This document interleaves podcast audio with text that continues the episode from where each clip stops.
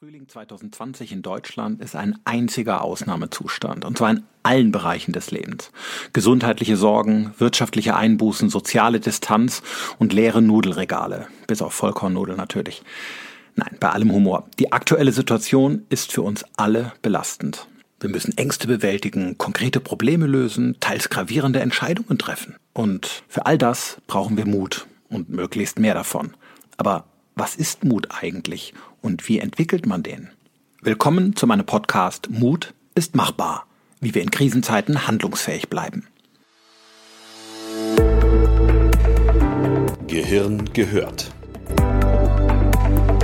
Neurowissenschaft und Psychologie für Ihr Leben. Ein Podcast von Dr. Volker Busch.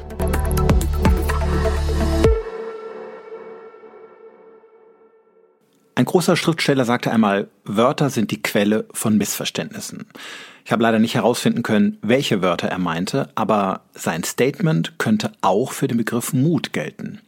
Denn Mut wird heute fälschlicherweise oft als Synonym für Kühnheit oder Tapferkeit verstanden. Wir assoziieren Mut gerne mit den heroischen Heldentaten eines Odysseus, eines König Artus oder eines Winnetou von wegen. Ich möchte Ihnen mit meinem Podcast zeigen, dass Sie für Mut weder Muskeln noch ein Pferd oder einen Heldenbogen brauchen. Mut präsentiert sich nämlich gar nicht so sehr lautstark nach außen. Es ist vielmehr ein Prozess, der sich in uns selbst abspielt, und zwar oftmals ganz leise.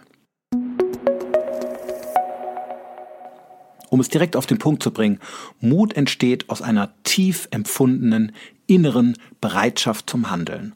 Und zwar ganz konsequent, einfach weil man überzeugt ist, dass das der richtige Weg ist. Auch wenn sich die bewirkte Veränderung erstmal ungewohnt anfühlt oder die Umsetzung der Entscheidung anstrengend ist und selbst wenn das erhoffte Ergebnis zunächst einmal ausbleibt. Nehmen wir einen Angestellten, den ich neulich in meiner Therapie hatte. Er erlebte sein Beschäftigungsverhältnis als so leidvoll, dass er einfach nicht mehr zu einer inneren Ruhe kam. Nach anfänglichem Zögern nahm er die Mühen einer Weiterbildung und einer Umorientierung in Kauf, um einen Neuanfang zu wagen. Das ist Mut. Die Frage, die wir miteinander beantworten wollen, ist, wie entwickelt man Mut? Kann man überhaupt lernen, mutig zu werden? Ich greife an dieser Stelle schon mal voraus und verrate es Ihnen, ja. Natürlich werden gewisse Anlagen bereits in unserer Kindheit angelegt, wenn mutige Entscheidungen von unseren Eltern oder von der Schule oder dem allgemeinen Umfeld zugelassen, gefördert und begleitet werden. Aber für die Entwicklung von Mut, auch im Erwachsenenalter, ist es nie zu spät. Mut ist nämlich kein binärer Charakterzug, den man hat oder nicht, sondern eine Fähigkeit, die jeder von uns entwickeln kann, wenn man bereit ist, seine Ängste zu hinterfragen, offen und handlungsbereit bleibt, selbst in schwierigen Situationen und vor allen Dingen immer wieder die Bereitschaft mitbringt, aus Fehlern zu lernen, um daraus zu wachsen. Im Wesentlichen besteht der Weg zu mehr Mut aus drei Schritten. Und die gehen wir jetzt gemeinsam. Haben Sie Schuhe an? Los geht's.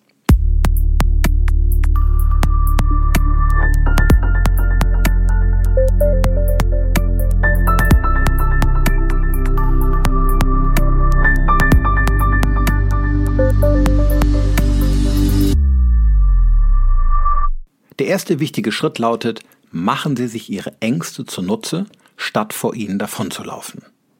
Es ist eine klassische Marvel-Helden-Superlüge. Helden kennen keine Angst. Blödsinn. Mut bedeutet keine Angstfreiheit. Warum auch?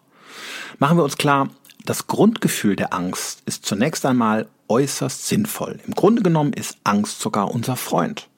Denn sie verfolgt eine positive Absicht, ganz anders als oftmals in den Medien dargestellt. Angst besitzt Signalcharakter. Sie will uns etwas mitteilen. Das kann zu einer Reihe von vorteilhaftem Verhalten führen. Ein paar Beispiele. Ein Krankenpfleger hat Angst, sich bei einem Patienten anzustecken. Die Angst sagt ihm, wasch dir sorgfältiger deine Hände. Seine Angst macht ihn also präziser. Ein Politiker hat Angst vor einem Shitstorm im Internet, weil ihm eine Nachricht auf der Seele brennt, die er sehr, sehr gerne tweeten möchte. Die Angst sagt ihm, wähle deine Worte mit Bedacht. Seine Angst macht ihn also besonnener. Naja, klappt nicht immer. Eine Mutter hat Angst um die Gesundheit ihres Kindes, das mit hohem Fieber im Bett liegt. Die Angst sagt ihr, beobachte dein Kind genau. Die Mutter wird vermutlich etwas oberflächlicher schlafen und die Regung ihres Kindes viel feinsinniger wahrnehmen. Die Angst macht sie aufmerksamer. Angst kann uns also wichtige Signale geben und unser Verhalten vorteilhaft gestalten. Übrigens erst recht, wenn wir Verantwortung für andere übernehmen. Warum haben wir also alle immer so viel Angst vor der Angst?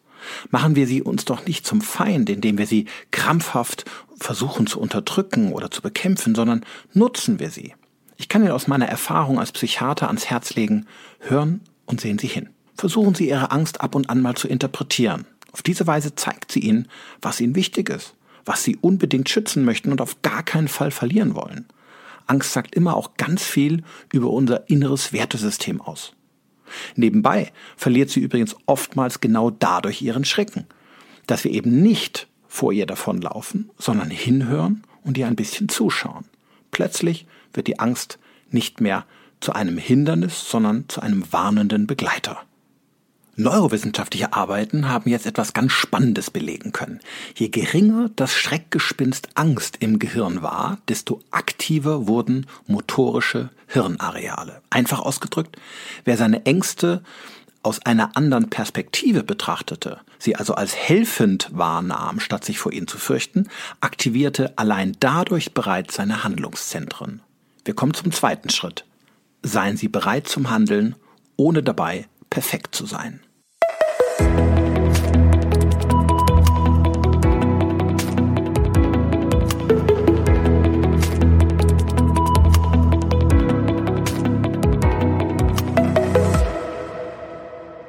Überlegen Sie sich, was kann ich tun in der aktuellen Situation? Was kann ich bewirken? Was kann ich verbessern? Es geht bei der Beantwortung dieser Fragen nicht um Allmachtsfantasien. Nicht jedes Problem ist lösbar und nicht alles ist beeinflussbar, aber jeder hat seinen Wirkradius. Und der ist oft größer, als man denkt. Zwei Beispiele. Viele meiner Klienten suchen mich auf wegen Beziehungsproblemen. Wenn einer der beiden unter der Monotonie einer langweilig äh, empfundenen Partnerschaft leidet, dann überlegen wir gemeinsam, ob und auf welche Weise er oder sie die Beziehung wieder Schwung verleihen kann oder in nahezu klinisch toten Fällen wiederbeleben kann. Wenn ein Unternehmer in meiner Beratung über starke finanzielle Verluste in der aktuellen Krise beispielsweise berichtet, dann überlegen wir uns, welche neue Wege er gehen kann, um seine Kunden zu erreichen oder die Bindung zu ihnen aufrechtzuerhalten. Es geht immer um die gleiche Frage, was liegt im eigenen Wirkradius? Den Menschen, die ich hierzu berate, fällt auf diese Frage für eine Problemlösung oft erstmal keine Antwort ein, weil sie nach der perfekten Lösung suchen. So sind wir es schließlich gewohnt. Ich sage Ihnen aber als Psychiater, Perfektionismus ist einer der stärksten Mutkiller überhaupt. Wer ständig einen zu hohen Anspruch an sich stellt, wird sich zumindest dann im Weg stehen, wenn die Welt da draußen schnelle Veränderungen erfordert. Gerade in Krisenzeiten ist es nicht entscheidend, hocheffizient oder super optimal zu sein. Es ist viel wichtiger, die Zeit zu nutzen, überhaupt in eine Handlung zu kommen. Ich habe Frauen kennengelernt, die zum ersten Mal in ihrem Leben an einer Nähmaschine sitzen und Masken nähen. Alles andere als perfekt, aber in jedem Fall für so viele Menschen da draußen hilfreich. Das ist Mut und solidarisch obendrein. Nähende Männer fehlen mir übrigens noch in meinem Erfahrungsschatz. Lassen Sie von zu hohen Ansprüchen an sich unbedingt ab. Weichen Sie starre Überzeugungen auf, dass alles erst todsicher und absolut vollkommen sein muss, bevor es sich halbwegs richtig anfühlt. Viel wichtiger ist es, sich nicht in Kleinigkeiten zu verlieren, sondern immer das größere Ganze im Blick zu haben. Und falls Ihnen selbst Ihr Perfektionismus einmal lähmend im Weg steht, dann fragen Sie sich, könnte ich mich nicht vielleicht trotzdem vorsichtig einen Schritt nach vorne wagen mit meiner Idee und schauen, wie sich das Ganze anfühlt, bevor ich es innerlich abwerte, weil ich es als mittelmäßig empfinde. Wie perfekt muss ich wirklich sein, um mutig zu handeln? Und sie glauben gar nicht, wie gut es sich anfühlt, Dinge erst im Nachhinein zu bewerten, statt im Vorfeld bereits hundert Hürden aufzuzählen, die letztlich nur dazu führen, dass wir gar nichts tun. Das bringt uns zum dritten Schritt. Dinge ausprobieren und aus Fehlern lernen.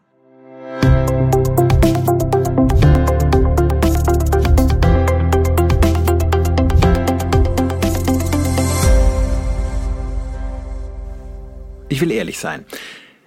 So mutig ihre Handlung auch ist, sie werden immer Fehler machen. Und zwar reichhaltig. Deswegen sollten wir uns auch nicht kopfüber in Dinge stürzen, sondern immer besonnen bleiben und kurz nachdenken. Anders als manche Motivationsgurus behaupte ich auch daher immer, etwas zögern zu beginnen kann ganz sinnvoll sein, um sich innerlich gut vorzubereiten. Aber nichtsdestotrotz gilt ganz prinzipiell, die Aussicht auf ein mögliches Scheitern darf uns nicht vom Handeln abhalten, wenn uns der Weg richtig erscheint. Ohne Fehler geht es sowieso nicht. Im Grunde genommen ist das ganze Leben ein tägliches Scheitern und Wiederaufrappeln. Durch Scheitern haben wir laufen gelernt. Im Alter von einem Jahr fielen wir, zumindest statistisch, 17 Mal pro Stunde hin, falls sich von Ihnen jemand noch daran erinnert. Meine Mutter erzählt es mir immer wieder gerne. Wir irrten uns praktisch vorwärts. Im späteren Leben ist es nicht viel anders. Wir vergessen es nur gern immer wieder. Die kleinen Alltagsniederlagen sind häufig Geschichten des Scheiterns. Angefangen von misslungenen Diäten über unpünktliche Züge, verpasste Termine bis hin zu abgelehnten Steuereinsprüchen. Technisch ausgedrückt ist das Verwerfen von Plänen, anschließende Umorientierung und das Probieren von etwas Neuem unser eigentliches Grundbetriebssystem. Auf die gleiche Weise arbeitet auch unser Gehirn. Es probiert ständig aus und wächst mit seinen Fehlern. Das Leben ist kein Erfolgsmodell nach Masterplan, sondern ein immerwährender Lernprozess, gekennzeichnet von Versuch und Irrtum. Aber Hand aufs Herz, genau dabei entstehen doch erst die guten Ideen. Oft sind es doch gerade nicht die Pläne, die wir erfüllen oder die To-Do-Listen, die wir abarbeiten, die uns weiterbringen, sondern das wohldosierte Chaos, die Spontanität, die wir im Leben zulassen, die Bereitschaft, aus neuen Erfahrungen und möglichen Fehlern zu lernen. Ein Beispiel.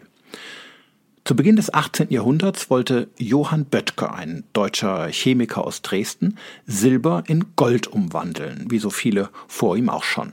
Seine Frau hätte sich nämlich über einen Goldring gefreut. Daraus wurde nichts, denn aus Versehen erfand der liebe Ehemann in seinem alchemistischen Hobbykeller das Porzellan, mehr oder weniger durch ein Irrtum. Die Frau bekam also kein Ring, sondern ein paar Tassen und Teller. Pech für sie, Glück für die Menschheit.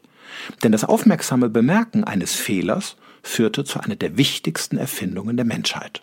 Das Glück belohnt eben nicht den verplanten Strategen, sondern den aufmerksamen Beobachter von Zufällen, der sie klug zu nutzen versteht.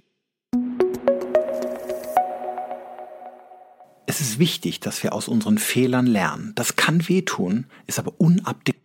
Denn wenn Sie sich nicht aktiv mit Ihren Fehlern beschäftigen, löscht sie Ihr Gehirn schnell wieder aus dem Gedächtnis, der Lernprozess ist dahin. Umgekehrt bedeutet es immer einen persönlichen Gewinn, aus Fehlern zu wachsen. Denn Mut für wiederholtes Handeln entsteht dann, wenn unser Gehirn Irrtümer nicht als Scheitern interpretiert, sondern als Lernprozess. Schreiben Sie also Ihre Erfahrungen auf und denken Sie vielleicht am Abend kurz darüber nach. Was habe ich heute erlebt? Was ist mir aufgefallen? Was lief gut und was vielleicht weniger? Was habe ich ge das Porzellan ist leider schon entdeckt worden, aber vielleicht entdecken Sie etwas anderes, was noch viel mehr wert ist, nämlich neue Lösungswege für Ihr aktuelles Problem. Vielleicht auch eine ungeahnte, attraktive Gelegenheit oder einfach nur ein spontanen Glücksmoment. Vielleicht wächst auf diese Weise auch eine innere Sicherheit, dass sie nicht immer die perfekte Lösung brauchen, damit es im Leben weitergeht.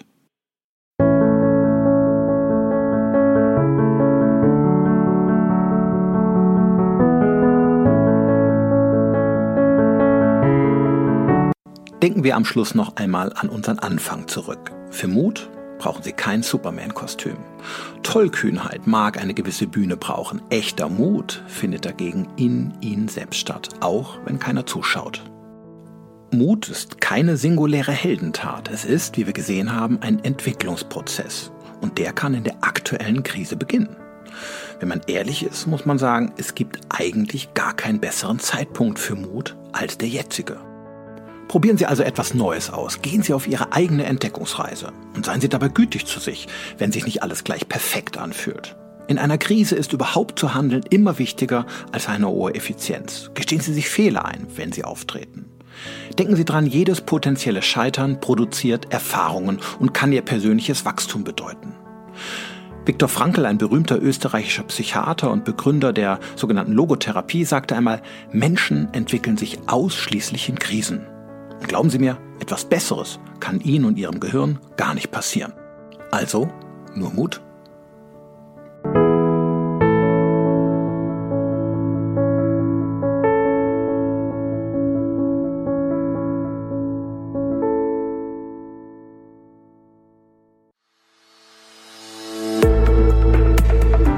Gehirn gehört.